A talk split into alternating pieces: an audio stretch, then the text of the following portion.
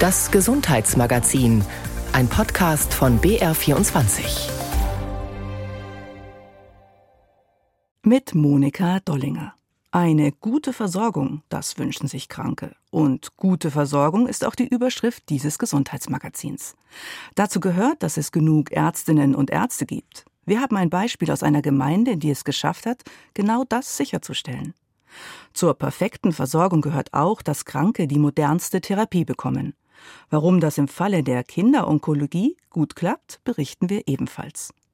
Und man kann sich ja auch selbst gut versorgen, zum Beispiel mit gesunden Lebensmitteln. In gut 15 Minuten erklären wir, warum man dann auch mal zum Kürbis greifen sollte. Beginnen wir aber beim Geld. Zur Gesundheitsversorgung gehört, dass die Kosten rund um die Behandlung übernommen werden.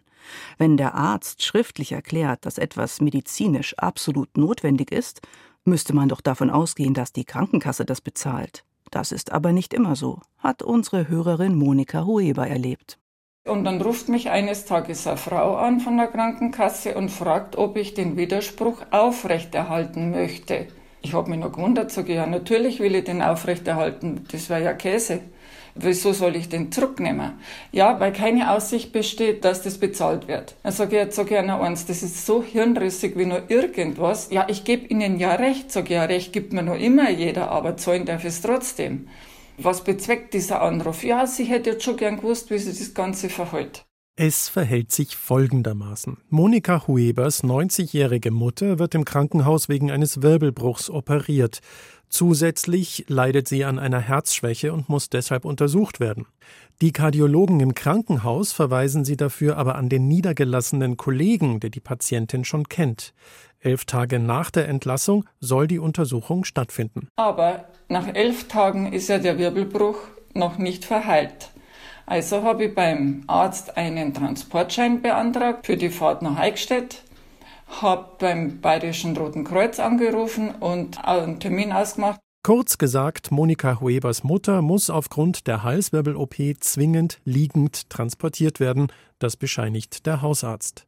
Die Transportrechnung über 256 Euro reicht Monika Hueber bei ihrer Krankenkasse, der AOK Bayern, ein.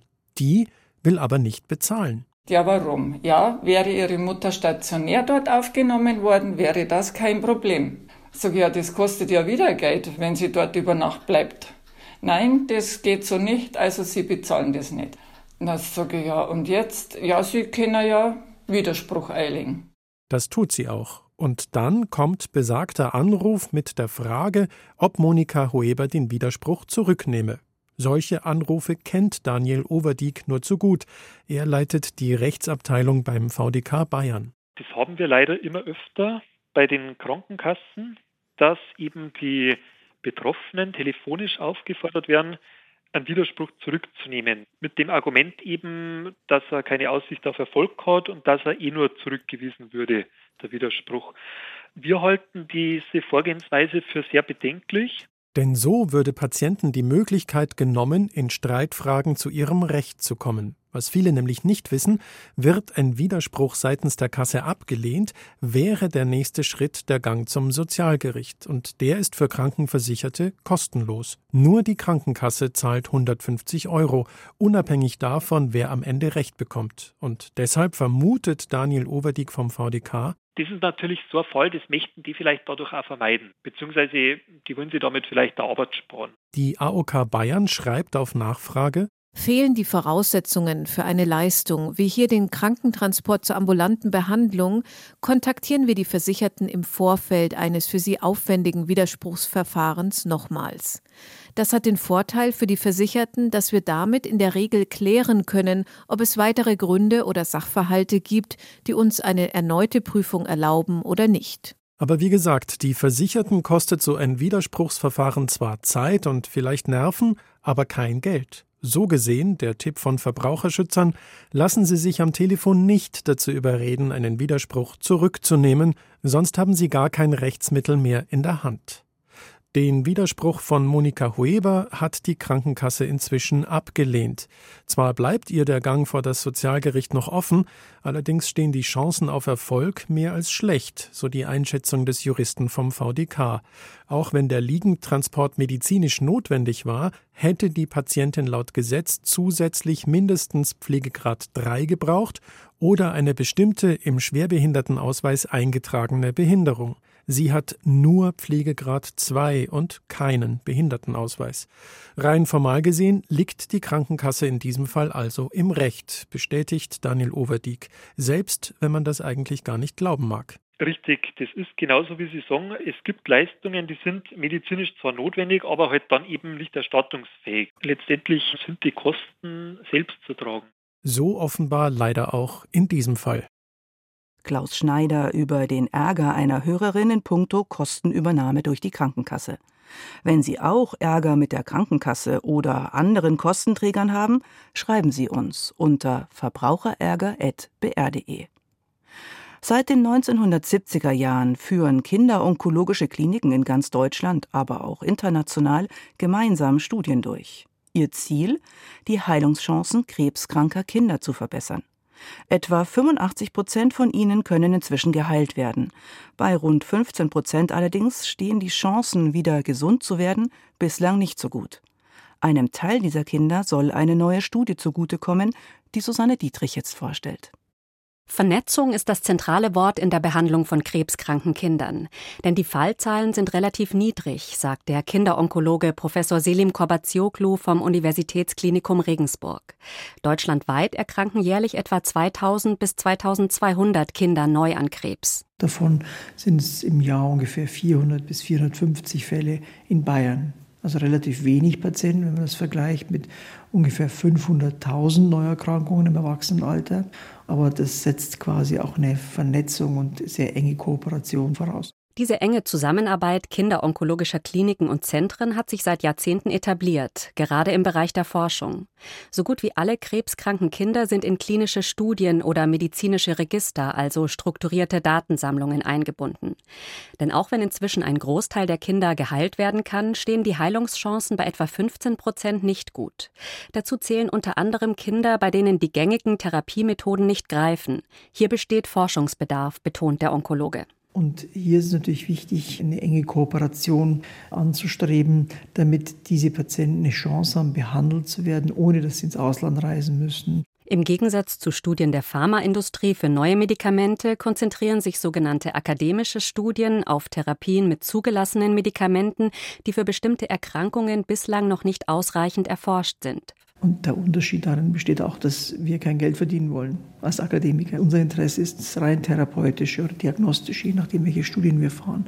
Aber es ist mit Verträgen, mit Versicherungen, mit internationalen Ethikkommissionen, Administrationen, Behörden etc. etc. Also ein irrwitziger Wust an Arbeit, die auf einen zukommt. Nicht selten ist das Budget für solche akademischen Studien eher knapp bemessen, so Professor Kobazioglu. Einige müssen anteilig durch Spendengelder finanziert werden. Aber der Aufwand lohnt sich, sagt der Regensburger Kinderonkologe. In den vergangenen zehn Jahren hat er sich mit Kollegen aus Deutschland, Österreich und der Schweiz vernetzt und gemeinsam mit ihnen zur Therapie von Kindern mit sogenannten Neuroblastomen geforscht.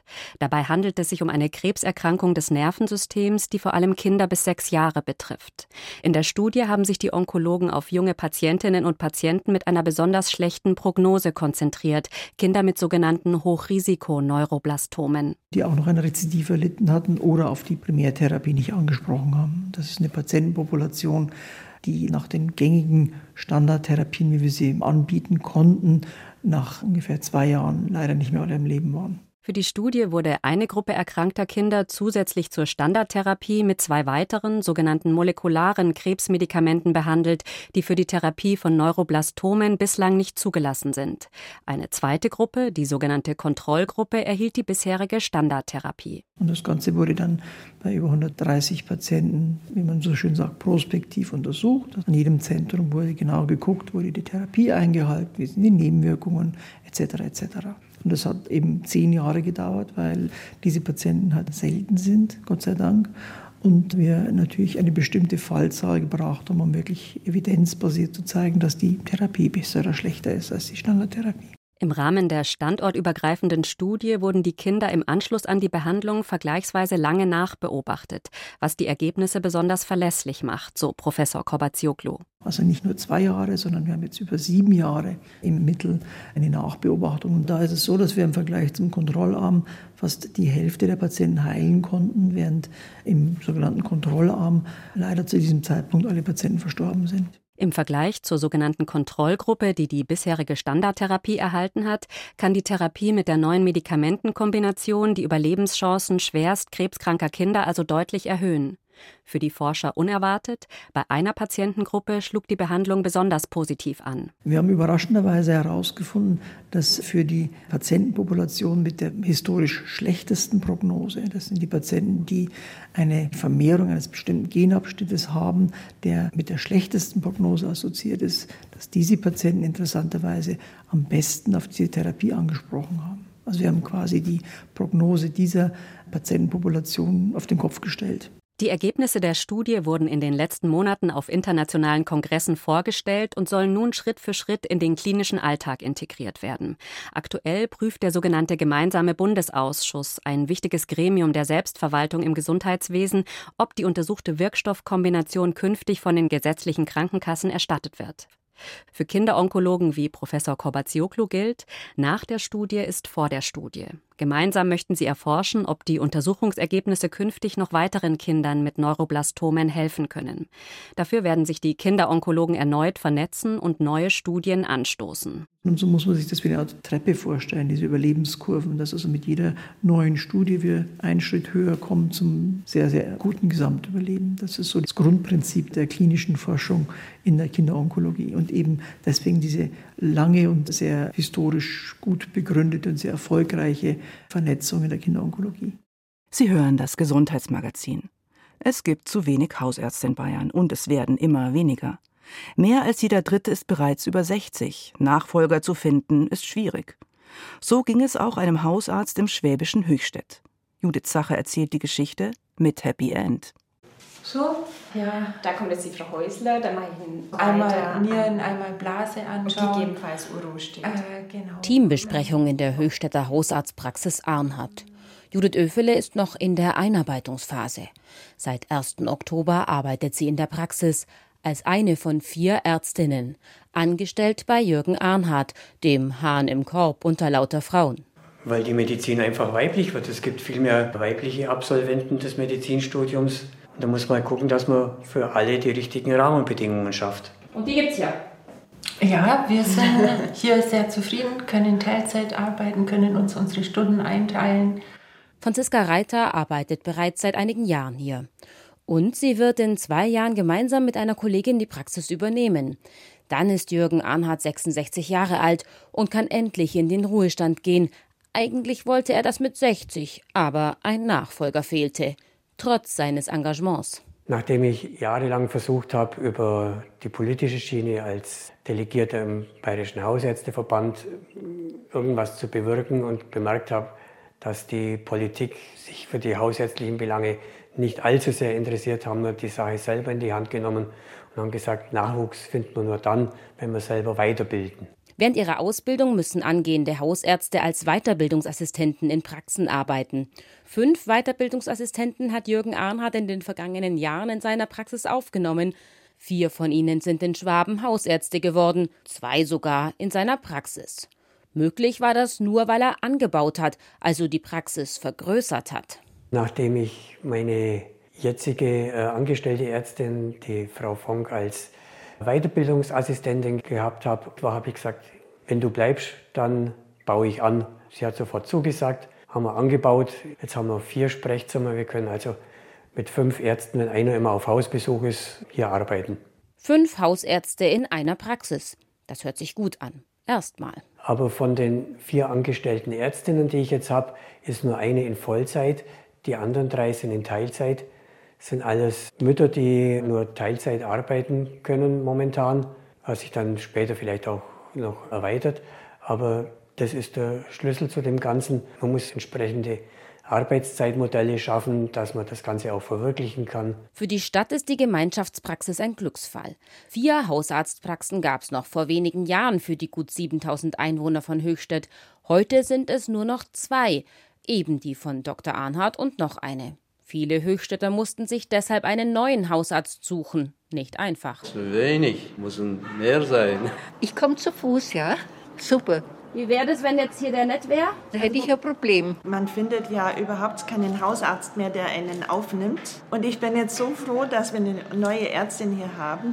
Man muss schon ewig auf Termine warten und die Krankheit ist jetzt und nicht erst in vier oder in fünf Wochen. Umso wichtiger ist es eben, dass die Praxis hier besteht.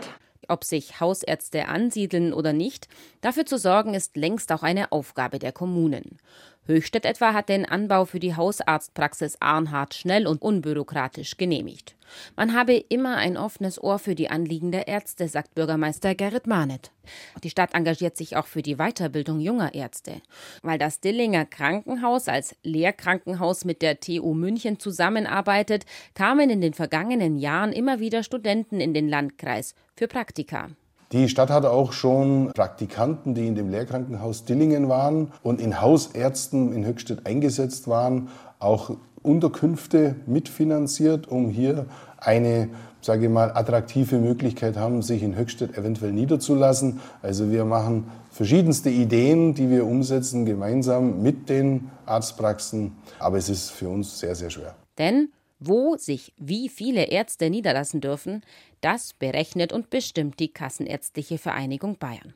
Kommt die KVB zum Schluss, dass eine Region zu wenig Ärzte hat, gibt es hohe Zuschüsse. Nur wenige Kilometer von Höchstädt entfernt, in der Region Donauwörth, bekommen Hausärzte, die sich niederlassen, über 100.000 Euro Förderung. Null Euro gibt es dagegen für neue Ärzte in Höchstädt. Die Region gilt als überversorgt, rein rechnerisch. Aber Einige Hausarztsitze seien von Fachärzten belegt, die gar keine hausärztlichen Tätigkeiten ausübten, hört man aus Arztkreisen. Dazu kommt, etwa ein Drittel der derzeit tätigen Ärzte ist über 60, will also bald aufhören. Sie suchen Nachfolger. Aber gleich eine komplette Praxis übernehmen, das will heute kaum einer mehr. Auch die neue Ärztin in Arnhards Praxis, Judith Öfele, ist froh, sich erstmal hier in der Gemeinschaftspraxis einarbeiten zu können. Mit den ganzen Verträgen und Krankenkassen und was weiß ich, da habe ich ja überhaupt keine Erfahrung. Also das schreckt, finde ich, eher ab. Deswegen würde ich gerne erst mal reinschnuppern und dann, wer weiß, was die Zukunft bringt. Aber zum aktuellen Zeitpunkt bin ich lieber angestellte Ärztin. Was die Ärztin besonders freut, die Praxis kann jetzt sogar neue Patienten aufnehmen, die einen Hausarzt suchen. In unserer Serie über gesunde Lebensmittel vom Acker und aus dem Garten stellt Julia Smilger heute den Kürbis vor. Davon gibt es inzwischen ja große, riesengroße, auch zur Überraschung der Züchter. Es fühlt sich einfach unglaublich an. Freut sich der 20-jährige Lukas Stöckel aus dem schwäbischen Tapfheim. Sein Kindheitstraum war am 8. Oktober in Erfüllung gegangen. Er hat die Europameisterschaft der Kürbiszüchter in Ludwigsburg gewonnen. Sein Kürbis brachte genau 1052 Kilogramm auf die Waage und ist damit der schwerste Kürbis in Europa. Kürbisse sind heute im Trend. Dabei ist es eine der ältesten Kulturpflanzen der Welt, erzählt Susanne Schmidt-Tesch. Sie ist Ernährungsberaterin am Zentrum für Ernährungsmedizin an der Technischen Universität München. Die Wildformen vom Kürbis sind schon seit 12.000 Jahren bekannt, bei den Maya und bei den Azteken. Und seit ca. 8.000 Jahren wird der Kürbis auch angebaut und ist dann eben irgendwann nach Deutschland auch gekommen. Angeblich hat Christoph Kolumbus den Kürbis von seiner Amerikafahrt mit nach Europa gebracht. Allerdings war das nicht der Beginn des Kürbisanbaus hierzulande. Der heute bekannte orangefarbene Gartenkürbis aus den USA hat den alten Flaschenkürbis aus Europa verdrängt.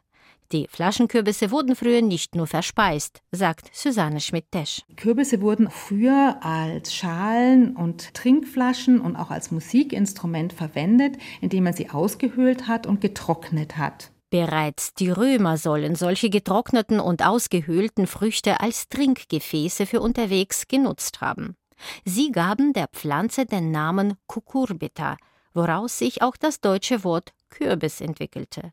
Karl der Große veranlasste dann den Anbau von Kürbissen und sie fanden tatsächlich in der Bevölkerung großen Anklang. Kürbis war beliebt bei Bauern, Handwerkern und in der Klosterküche und wurde vor allem in Gemüsesuppen und Eintöpfen verwendet. Der Kürbis ist eigentlich eine Beerenfrucht und verwandt mit der Melone und mit der Zucchini, die eben auch zu den Speisekürbissen dazu zählen. Kürbisse sind halt sehr vielfältig. Es gibt mittlerweile 850 verschiedene Kürbissorten, auch inklusive der Zierkürbisse. Die Statistik zeigt, dass sich die Anbaufläche für Kürbisse in Deutschland seit 20 Jahren fast verzehnfacht hat. 2021 wurden knapp 100.000 Tonnen Speisekürbisse in Deutschland geerntet, fast 44 Prozent mehr als noch zehn Jahre zuvor. Was ist das Erfolgsrezept des Kürbis? Mit nur 25 Kilokalorien pro 100 Gramm ist er ein fittes Schlankheitsmittel und strotzt gleichzeitig nur so vor gesunden Inhaltsstoffen, erzählt Susanne Schmidt-Desch. Er hat halt durch die orangefarbene, gelbe Farbe eben auch viel Carotinoide enthalten, aber auch beim Vitamin E hat er einiges zu bieten, sodass man zum Beispiel mit einer Portion von 200, 250 Gramm auch 20 Prozent des Tagesbedarfs damit schon decken kann. Wobei Vitamin E sonst häufig eher in pflanzlichen Fetten zu finden ist, steht er da eben auch ganz gut da. Und er bringt uns mit seinen Vitaminen, von denen er alles ein bisschen was hat und auch von den Mineralstoffen, ganz gut über den Winter. Das orangefarbene Fruchtfleisch punktet durch einen Mix aus wertvollen Mineralstoffen. Beta-Carotin beispielsweise wird im Körper zu Vitamin A umgewandelt, das die Zellen schützt, das Immunsystem unterstützt und gut für die Sehkraft ist. Bereits eine Portion Kürbis deckt damit ungefähr ein Drittel des Tagesbedarfs an Vitamin A. Alpha-Carotin ist ein weiteres Carotinoid, das insbesondere in kräftig gefärbten Kürbissen enthalten ist. Auch dieser Pflanzenstoff hat viele Vorteile für die Gesundheit. Er verlangsamt den Alterungsprozess und senkt das Risiko für grauen Star. Forscher der Seoul National University in Korea haben 2022 in einer Studie an über 15.000 Personen herausgefunden, dass mehr Carotinoide im Blut helfen kann, die Lebensdauer zu erhöhen. Die im Kürbis enthaltenen Mineralstoffe Kalium und Magnesium senken zudem den Blutdruck und stärken die Nerven. Kürbis habe wenig Blähstoffe und ist dadurch sehr verträglich, fasst Susanne Schmidt-Tesch zusammen. Ein weiterer Pluspunkt? Man kann ihn auch süß zubereiten. Ne? Zum Beispiel auch als Tat, als Kuchen. Es gibt auch Rezepte für Desserts. Die einzige Warnung der Ökotrophologin ist, keine Zierkürbisse zu essen. Die enthalten eben auch Bitterstoffe, die für uns Menschen nicht gut verträglich sind. Und da kann es uns eben auch übel werden und eben auch zu Erbrechen sogar führen. Deswegen Abstand von Zierkürbissen, die sind wirklich nur für die Zierde da. Mehr Informationen zu unseren Themen gibt es unter br24.de-sonntag. Und den Podcast dieses Gesundheitsmagazins finden Sie in der ARD-Audiothek. Danke fürs Zuhören, sagt Monika Dollinger.